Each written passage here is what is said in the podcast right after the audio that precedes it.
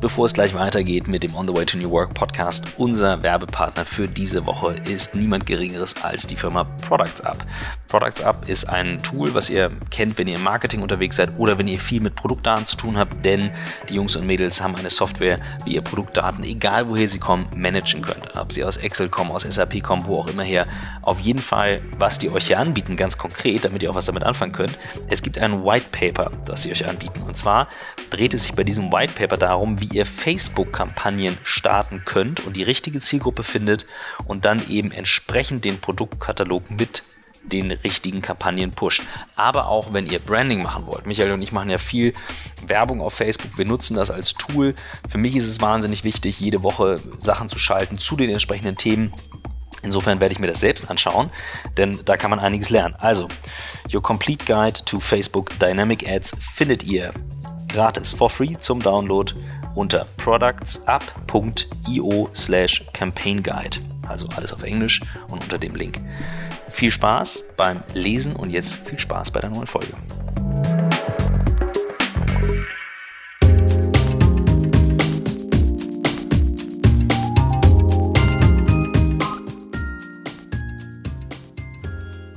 Yeah, welcome to the On the Way to New Work podcast. First time in San Francisco. We have a spectacular view here. And my name is Michael Trautmann, and I'm very, very happy to have Amy Wilkinson as our guest. Thank you. I'm delighted to be with you. And as this is a live podcast, we can give her a warm round of applause in the beginning.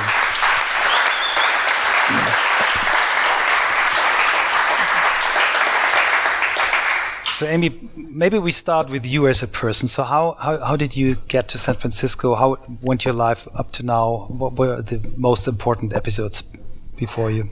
Uh, so, I was born in Hong Kong. I was raised in and out of Asia, grew up in Seattle. Uh, my parents are in Portland, Oregon, so Pacific Northwest on the US side. And then I was a student at Stanford for seven years. So I have a couple master's degrees there and an undergrad degree. Uh, my career has been pretty international in global business and economics. I started in the U.S. Embassy, Mexico City, as a first job, then created a company that was a cross border art export business from Mexico back through the Seattle Design Center. Sold that to a competitor, worked at JP Morgan, and did cross border mergers and acquisitions to Latin America, United States. There's a lot of European crossover actually uh, in the southern cone. So did fair amount of advising between Europe and Brazil and Argentina, and uh, then was at McKinsey. Did strategy consulting out of San Francisco and London, and did a White House fellowship. I left McKinsey to be part of what in the U.S. is our top leadership fellowship, and um, moved to Washington D.C. and did trade policy and I worked. Was under, it in the, in the, White House? Yes, yeah, yeah, yeah, I worked directly for the United States Trade Representative. I reported in originally to Bob Zoellick, who became the president then of the World Bank. Uh, and uh, a couple trade reps after I was in the W. Bush team and transitioning into the Obama team when we bailed out the banks. That was the too big to fail era. And uh, that became the genesis of me leaving the White House. And I spent five years at Harvard doing 200 interviews with the top entrepreneurs to try to figure out the skill set to create and scale a new company. Uh, because in the bailout of the banks period of time, if you looked at the economics data, we had to shore up the financial system. I mean, there's no doubt about the fact that we needed to backstop that as the United States government. Uh, but when we started bailing out Detroit and the auto manufacturing, I disagreed with that fundamentally and then took a look at the data. And it's firms less than five years old that create the net new jobs in the US. So if you want job growth, you want high scale entrepreneurs to, to grow new businesses. And I went out to study them. So I spent five years at Harvard and interviewed 200, figured out the skill set. That's the code of the creator's code, the six skills. And then I came back here. I'm in year four of teaching at Stanford Graduate School of Business.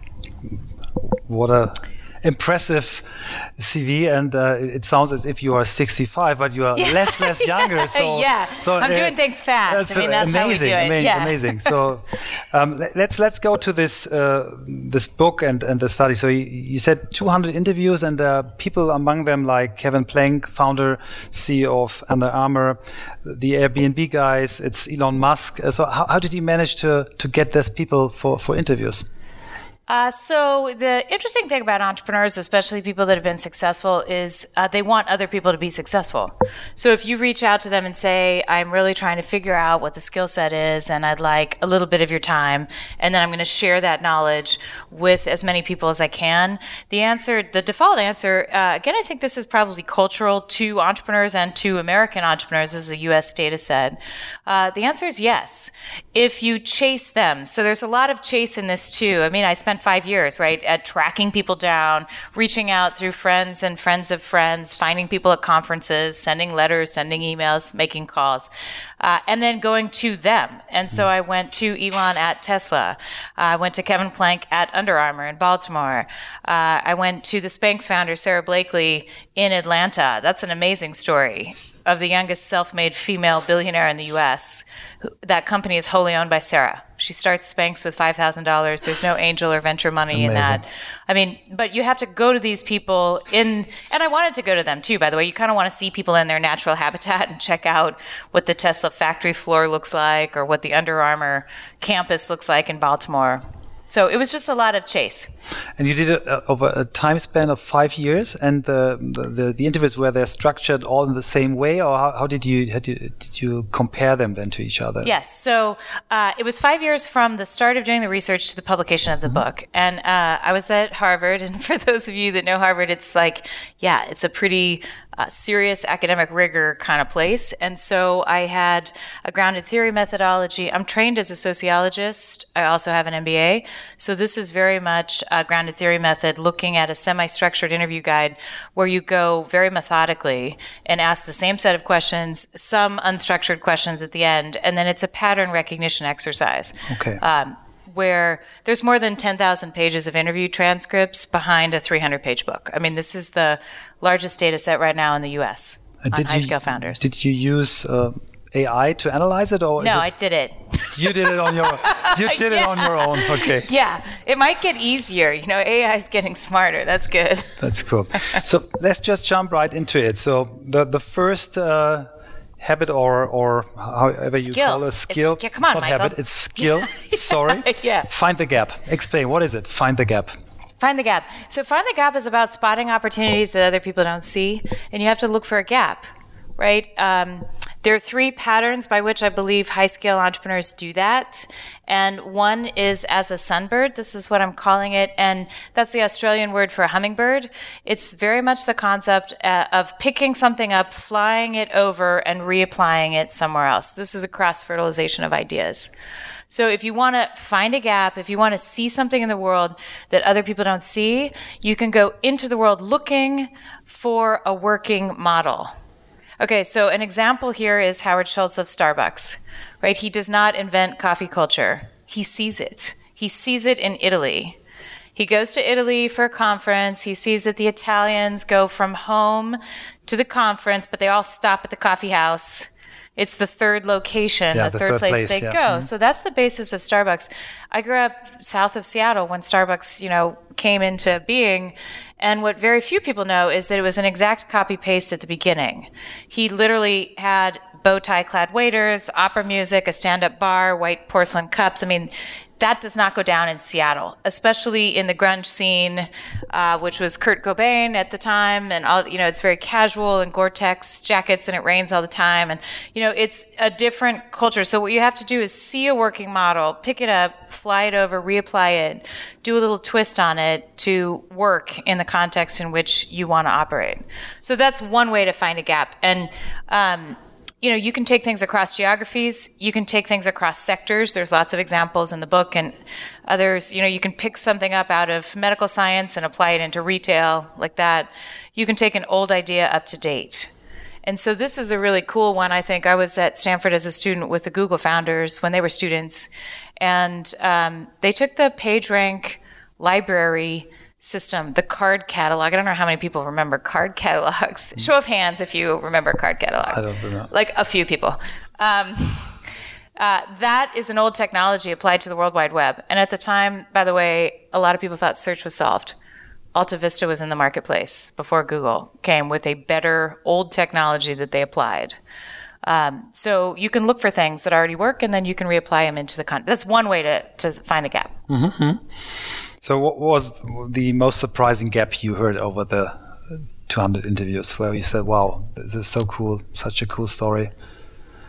Well, I can give you uh, two answers mm-hmm. to that. Um, so, Elon Musk is somebody who sees gaps all the time, and mm-hmm. he's arguably one of the greatest entrepreneurs of our time. Uh, and the way he goes into the world looking for things is by spotting a problem that no one else is solving. Right? So, you, this is a different thing to do. Look for the fact that no one's taking life to Mars pretty spectacular uh, thing to think about. And so he calls NASA. Uh, NASA's not doing it. It can't seem to find anyone. He flies into Russia three times and tries to buy an ICBM missile launcher, and the, and the Russians kind of tangle with him. With the negotiations, he gets really frustrated. He goes to China, this, that. No country has solved that problem, which is making life multiplanetary, as he talks about it. Uh, so he basically says, okay, I can reason by first principles and build something from the ground up. This is a different way of spotting an opportunity. And he starts SpaceX in Hawthorne, California. Uh, it's definitely this bizarre, wild, crazy, you know, thing that no country is doing. He has brought the manufacturing of a reusable rocket uh, in house and resupplies the International Space Station at one tenth the price that NASA did. It's extraordinary. But the way you spot that is this first principles reasoning, which is like physicists do this. Physicists go into the world thinking, hey, what are the basic principles here? What are the axiom? Mathematicians do this. What are the fundamental assumptions? And can I build them from the ground up? And so there's like a pretty spectacular, I don't know who saw even last night in San Francisco. Did you guys see this missile launch that was San Francisco based? I was out um, for Fleet Week and we were all looking at the sky and we're like, what is that? And then I came home and read the headlines. Oh, yeah, that's Elon Musk launching a missile. It's like, okay. I mean, that's amazing. Um, ability to spot something and then build something. And it's getting even more um, strange or fascinating. I think in four years he will send his first uh, um, missile to the moon. Um, he sold the first um, to a Japanese uh, billionaire, right. and right. this billionaire is inviting, I think, uh, nine um, musicians, uh, art uh, performers uh, to perform uh, while they're flying around the moon. I mean, this is so crazy. Um, yeah. yeah, but here's the thing: it's not so crazy because it's happening. Yeah. I mean, it sounds crazy until you realize that there's a reusable rocket landing back you know, on a platform. And there's an interesting point here. So when I was talking to Elon about this, he was making this point five years ago. If we can make a reusable technology, it's a lot less expensive to explore space. And right now, if you flew between San Francisco and Berlin and you threw away the aircraft every time you did that, it would be very expensive for us to travel. And we wouldn't do it. And that's basically what we've done with rocketry. We have thrown away the rocket humans in any country, whatever, we've discarded that technology after we launched it. But if you can make a reusable technology, solve the problem in a different way, um, we'll be able to explore space at a lot lower price point. Yeah. Skill number two. Yeah. Drive for daylight. Very nice you, you, could have become a copywriter in an agency. Very nice. yeah. Okay, so this is just for you, Michael. So this is the concept because you were the chief marketing officer of Audi, right? Um, this is if you're driving a car really fast, you want to look for the light on the horizon. You drive towards the daylight. You don't look at the lines on the pavement or the competitors next to you, and you really don't look in the rearview mirror. So the concept here is if you're in a fast moving economy, and we know that, I mean, the global economy and technology accelerated economy is getting faster and faster. If you want to create something the world hasn't seen, you have to always look towards what you're driving towards. What's your mission? What's your purpose? What's the long horizon view? And business doesn't really do this a lot. Business benchmarks. Hey, what's the progress to date? That's not that helpful if you're building something brand new. Um, there's research out of Northwestern University showing if you're committed to a goal and you look forward, what's to go in front of you, you're two to three times more likely to complete the goal. Right? And so if you're creating, as an entrepreneur, if you're creating something new, just don't think about the ground you've already covered or how hard it's been.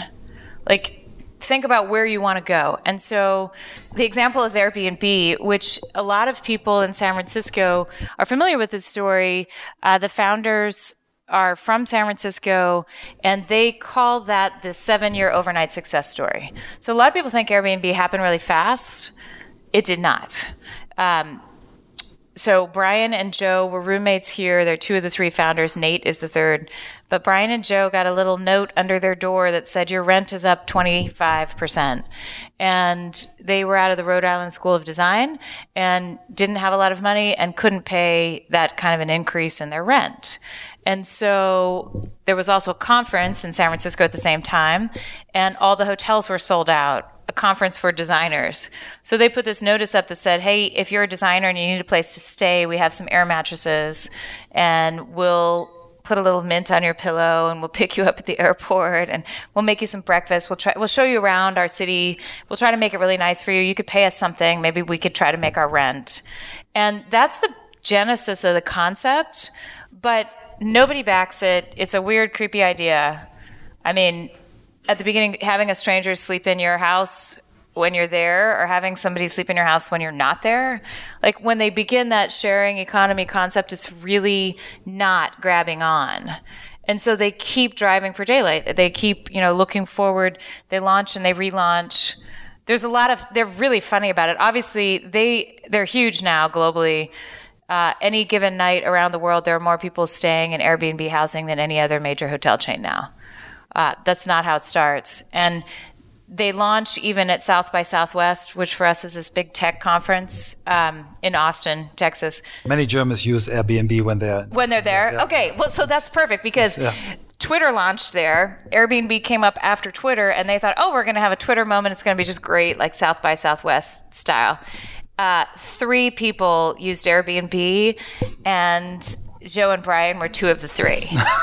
they're like, whoa, that did not work. I mean, so they're funny about that. They're like, well, okay, we'll launch again. Like, if nobody pays attention, we'll just launch and relaunch and launch and relaunch. And so that's the, the concept behind like having this long term purpose and then just um, navigating around obstacles. Yeah. Next is very fine as well. Fly the UDA, OODA loop. It's yeah. an old concept from a pilot. Correct. Yeah. Maybe OODA. explain it. Yeah, OODA. Yeah. Hmm? So it's O O D A stands for Observe, Orient, Decide, Act, and it's a fighter pilot framework. Originally, uh, I spent ten years living out of Washington D.C., and so I was with uh, some military people in the White House Fellowship, especially, and the Air Force for the United States is that we've had supreme air power. We've not had the best equipment. And this is what people haven't realized. The Russian MiG could fly higher and faster than um, F 15, 16, 16E, our fighter jets. And the reason why the United States could dominate was that we taught pilots to observe, orient, decide, and act. We taught them to move through the transitions faster. And so this applied to an entrepreneurial economy is um, observe things that other people dismiss, orient very quickly, ask, probe, ask a ton of questions, uh, make a decision and take an action. And if you make decisions and keep making good decisions, you can change the, the dynamics of a fight because a competitor is responding to an action. You've, you've switched the landscape, even if it's a split second ahead. Right. So that's the concept. And you see lots of, especially technology entrepreneurs, Silicon Valley um, entrepreneurs, and I can give examples if yep. you want. But yeah, give, give me one you, example. Um, it's cool. Yeah. So the PayPal mafia, as they're called out here, are the the kind of famous Silicon Valley example. They had six different business models in 18 months. So in a year and a half, they moved through six different ideas. Uh, they raised capital from Nokia Ventures on idea three, which was beaming cash between handheld devices. And it was the Palm Pilot. This is in 1999, a long time ago, wow. to have that kind of a supreme technology. I mean, they really built a beautiful technology and no one cared. Okay, there's but the they surprise. Had money. They had lots of money. They had so some money, mm-hmm. and they had this like beautiful way to exchange uh, money. But everyone started using the demo support site online. This makes no sense if you think you're beaming cash, right? but they observed that and said, all right, let's orient, decide, and act. Let's make an online currency where people can email cash back and forth. That becomes PayPal as we know it. Uh, eBay is got auctions buying and selling at that time and some ebay users are trying to use the paypal demo website and they think that is so much of a distraction I mean, Max Levchin, who's the chief technology officer, basically says, go away, eBay users, like, get out of here.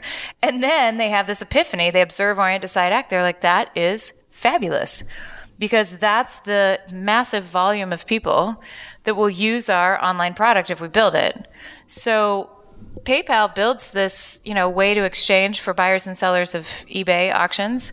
eBay buys a competitor called BillPoint. eBay has a lot of money, a lot of resources, a lot of people. They never can keep up because the decision cycle is so much faster at this startup.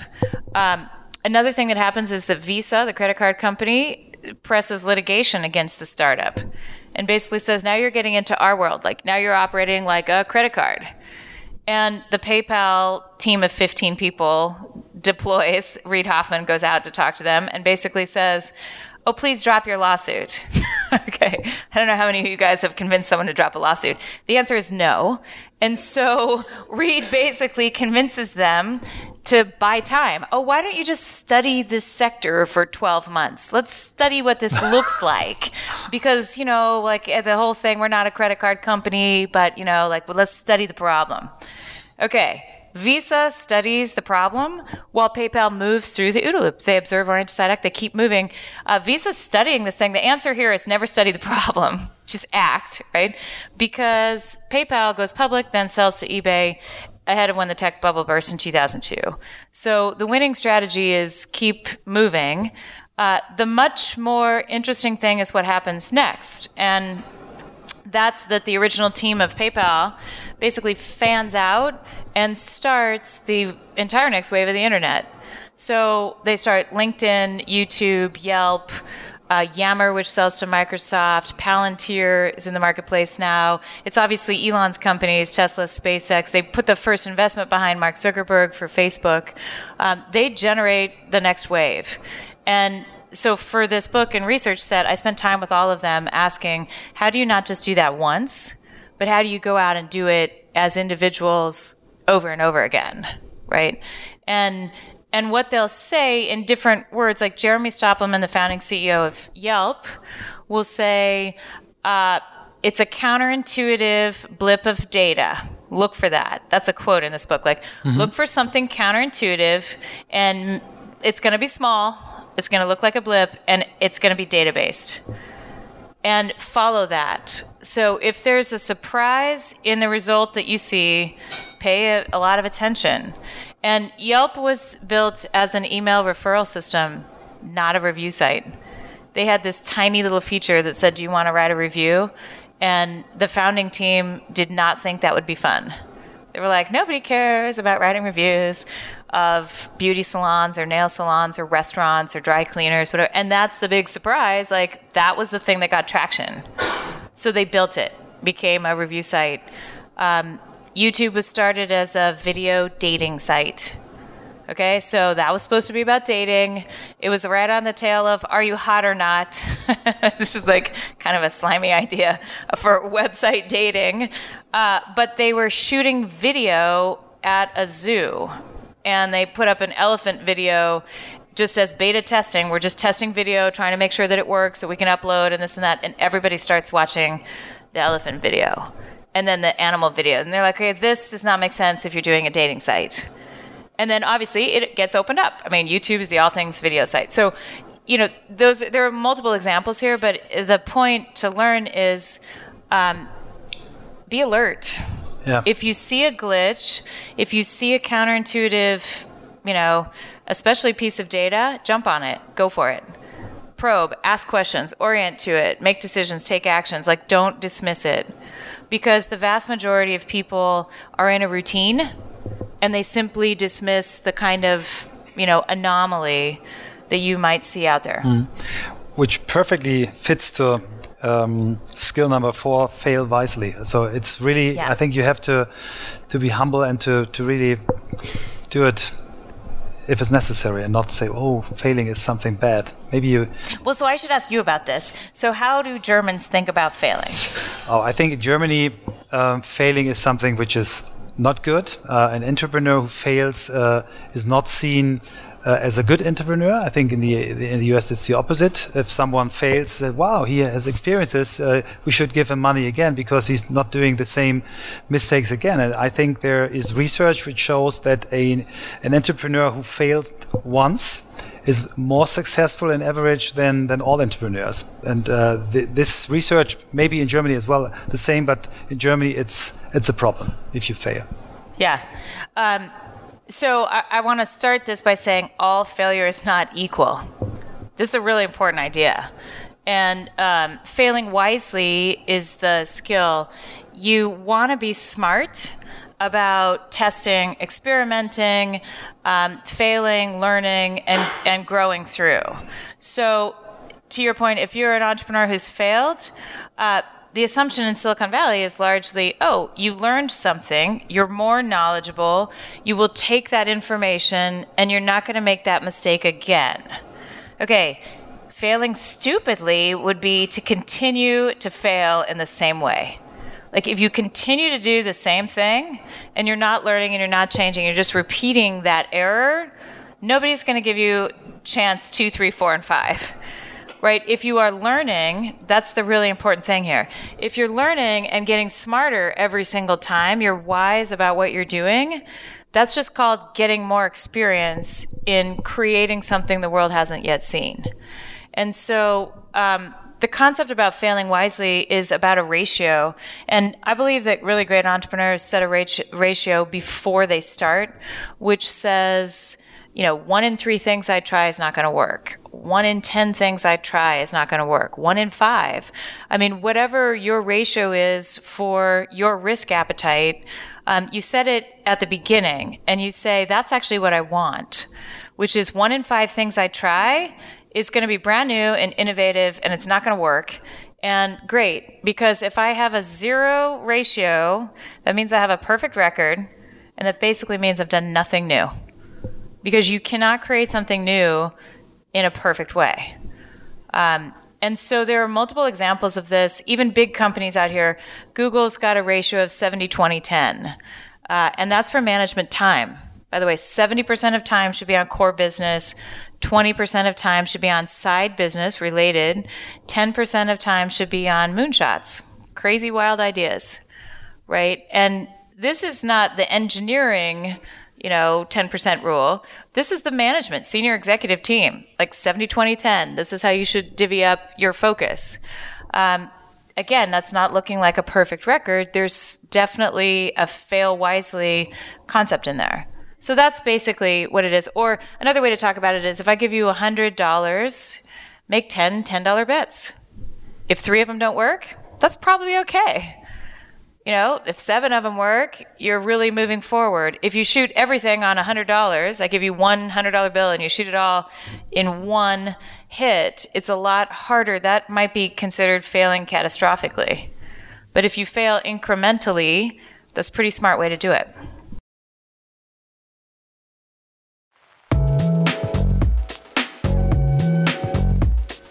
Bevor es weitergeht, hier noch unser Werbepartner Persil Service Online. Ein Zusammenschluss aus einem 150 Jahre alten Reinigungsfranchise und dem Erfinder von Persil, der Henkel AG.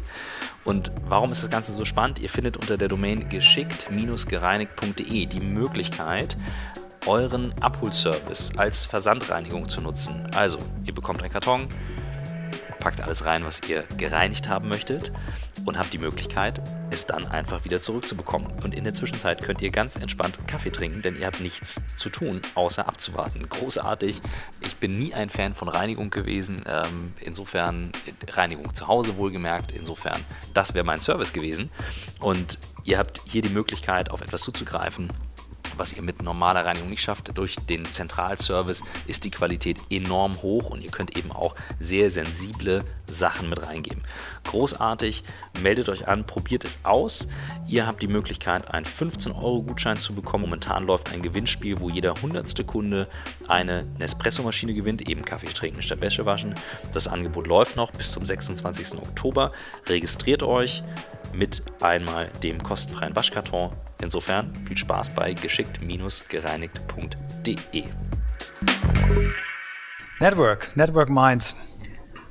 Wait, what is that? That's your number five. that is number five. Network minds. Yeah. Yeah. Okay. So, I um, strong belief in this concept of networking. Yeah. yeah. So this concept is around um, harnessing the brain power of other people to solve problems in new ways. So if you network the minds of um, people who think differently from you, that's how you're able to uh, build on each other's ideas and come up with something original. And this is really about cognitive diversity. So uh, we talk a lot about diversity that you can see on the outside race, gender, socioeconomic differences. Uh, my research set shows that it doesn't matter that much what you look like on the outside. It matters what your brain power is on the inside and how you will bring that to other people and contribute a point of view. So, for example, you can be trained as a computer scientist, you can be trained as an anthropologist. Totally different cognitive diversity coming there. Uh, you can be an extrovert, you can be an introvert. Different way of seeing the world. You can be a convergent thinker, you can be a divergent thinker. Um, some of this is informed by the way you were raised or, or, you know, the way you grew up. A lot of it is that people just have different points of view. They have different cognitive abilities. And so it takes a while to talk to people and find out are they going to be able to build on a point of view? Are we going to be able to solve a problem in a new and different way? And often this feels uncomfortable to people. Entrepreneurs are pretty good at it when you think about it. You know, you need the technology person and the business person, you need the operator, you need the marketer, you need the agency person. I mean, you need all of these different backgrounds in order to move a business forward. Um, but there's quite a lot of research that shows we like people who are similar to ourselves. Yeah, we like people that's- who look like us, who are trained like us, who came from the universities that we went to, that came from the hometown we grew up in, whatever. And that is actually not very good for entrepreneurship. You want very divergent points of view. Um, there's a study that I, I find really interesting that's in this book as well that shows if you try to solve a problem as an individual, your solve rate is about 44%.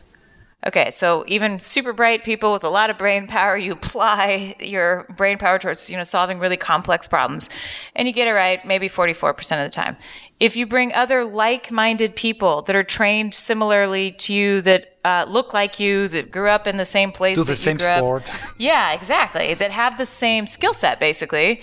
Um, your solve rate goes up to 55%. Gets a little better when you get other people to help you.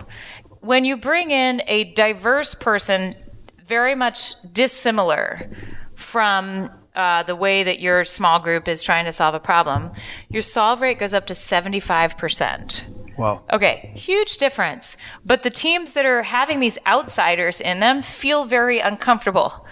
So they report that they're less efficient, they feel awkward, they've got social unease in them. You know, they actually don't think they're getting anywhere. They think they're having lots of awkward dialogues about things.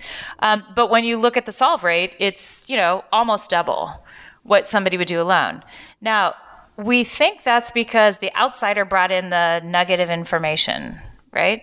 But what this research shows is that every single person does their homework, comes with their point of view, raises their own performance. If you think you're going to be challenged, you raise your own game, you become better yourself. So that's the reason to bring in a diverse point of view. It's not necessarily that the diverse person solves it, it's that together all of you solve it. And um, if you're going to be challenged, you're more likely to be prepared. Who, who was best in class among your your interview partners? Where where was the, the, the best or most diverse team?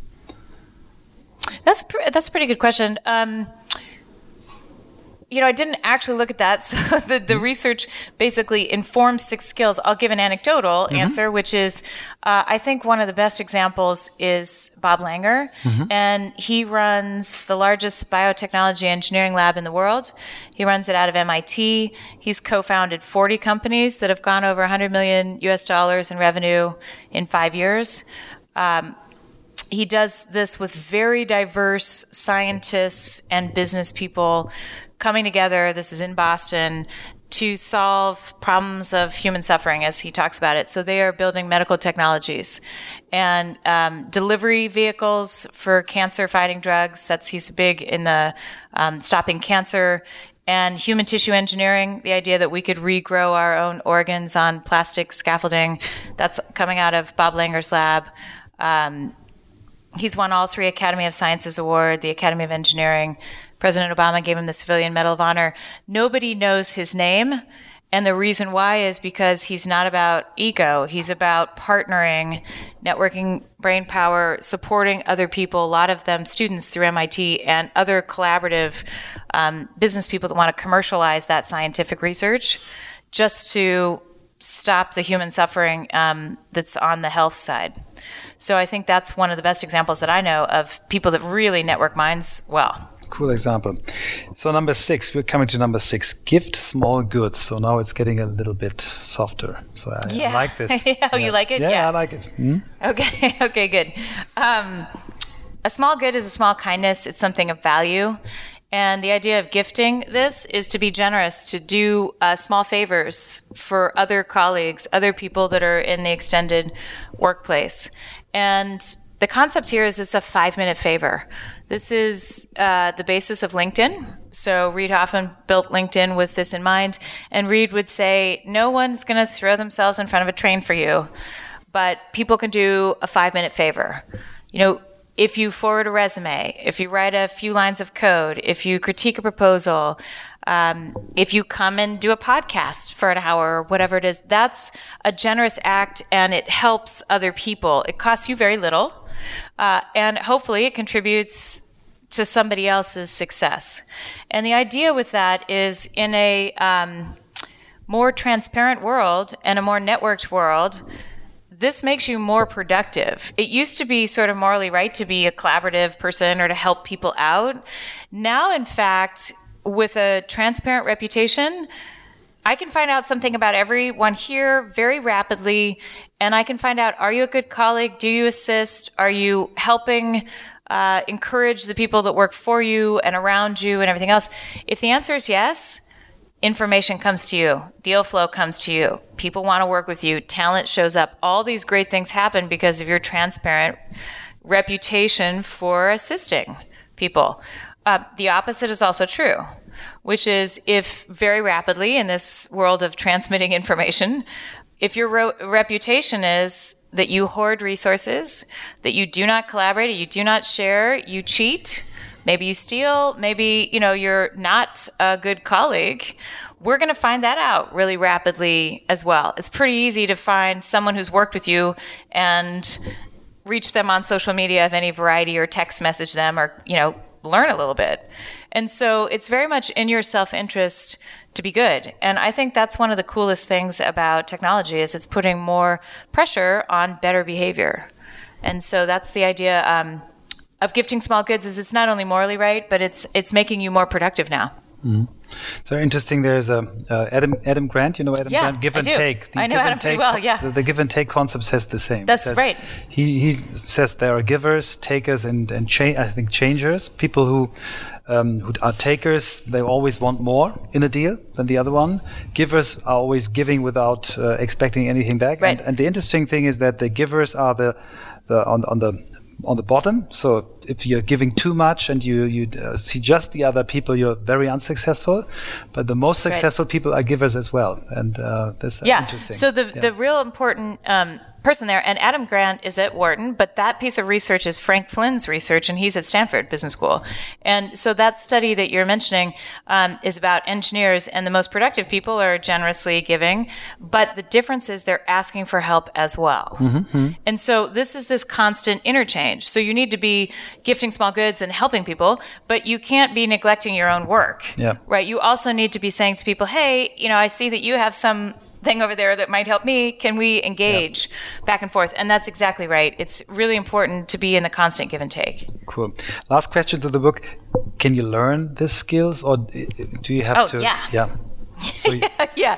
you decoded it so you now can teach them. Is it that what you do in, in, in Stanford? Yes. Yeah. So that's um, that's the entire intention to go out and figure this out is that it would be um, empowering other people to be creators, right? So that more people would create and scale new concepts. And originally, in my purpose of doing this, it's so that we would create more jobs, right, across the U.S. economy and really across the world economy.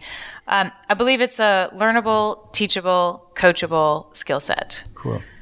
And it's not just um, for entrepreneurs. Uh, as I learned, you are now trying to bring this concept into large organizations. Right. So, and I know you have a big organization background. So, uh, I stood up a company called Ingenuity, and we are advising Fortune 500 businesses, very large global companies, on how to make employees entrepreneurial. And I believe this is the next frontier. So I've spent 10 years now uh, studying high growth founders of new companies. Uh, and I'm shifting. I'm right now teaching a brand new course that we're piloting out at Stanford Business School called Beyond Disruption. And we're looking at isn't there a new paradigm now uh, to be an entrepreneur at scale? And uh, I believe that if you really want to move now the global economy, that the frontier looks like being entrepreneurial.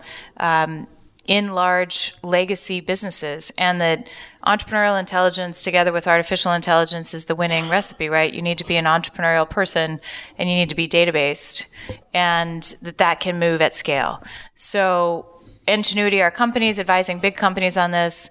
Uh, my class we had philip schindler who's german. He's the chief business officer at google uh, in class a couple days ago. Steve kessel of amazon came in just before that. Tomorrow we have the head of innovation for Procter and Gamble and Intel and transformation, head of transformation for Barclays, um, head of experimental retail for Walmart, et cetera. So I'm bringing in uh, entrepreneurs that are moving organizations at scale and looking at uh, how to do that effectively. Very nice. And you, you uh, German companies could could use your uh, yeah, I advice think so. as well? Oh, I think so. So um, I'm actually coming into Berlin on October 20th to um, participate in the annual meeting for Porsche, which they're doing with the the senior leadership team, and have spoken to a number of the big German companies. There's actually quite a lot of appetite, I would say, in Europe and in the automotive sector that, that I can see given self driving vehicles. I mean, I live here and I see Google's self driving cars, the parking lot for them, I drive by every day. I'm like, wow, okay, that's real. Like, it's not the future, it's now. Um, and car sharing, a lot of people who thought, oh, you know, Uber or Lyft or call this anything across the world, Didi, Ola, Grab Taxi. I mean, there's different names for this sharing model. It's happening. And so I think if you are, you know, a German automotive company, there's probably a lot to learn from an entrepreneurial skill set, an entrepreneurial mindset, um, in order to leapfrog forward. It, it, feels to me like a lot of these businesses, legacy businesses, have the 2025 plan or the 2020 plan, and you know they got to accelerate. They they need to get there fast because um, the world is is moving fast, and so so yeah. And I guess I'd make one more point about this. Um, in standing up the tools to try to advise big companies, I believe very much it's a micro learning curriculum. So this sounds like this big, huge concept. I think it's every single day you need to practice an entrepreneurial skill set. And so we're build, building tools to help people do that. And it's the idea if you want to get stronger, you don't just go to the gym like once a quarter or once a year. You don't just go to an annual meeting for three days like you would go to the gym for three days. You go every single day and you gradually get stronger, right? So if you want to be more entrepreneurial, I think it's a micro learning approach. Um, to being more entrepreneurial in your daily work. And will your work will be available in, let's say, e-learning formats like videos, or is, is it already available? Yeah, so we're building that out. So we're Yeah. building out um, audio, video, um, lots of different metrics, and Myers Briggs like diagnostic for entrepreneurial skills. So that's that's what we're doing now. So stay tuned, or if you're interested, it, I'm easy to find. I mean, I'm just amywilkinson.com. We, we will make sure that everyone will find you.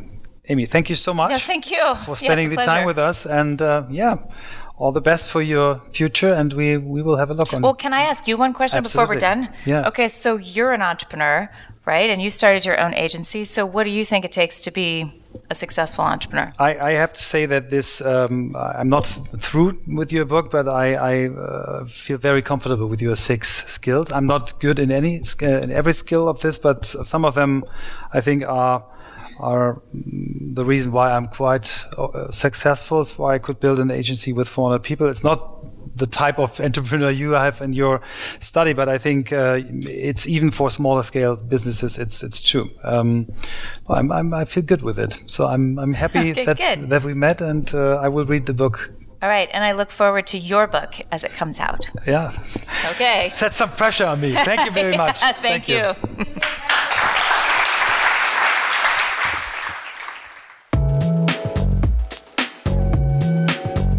Hier ein kurzer Einspieler zu einer neuen Sportart. Habt ihr den Begriff High Rocks schon mal gehört?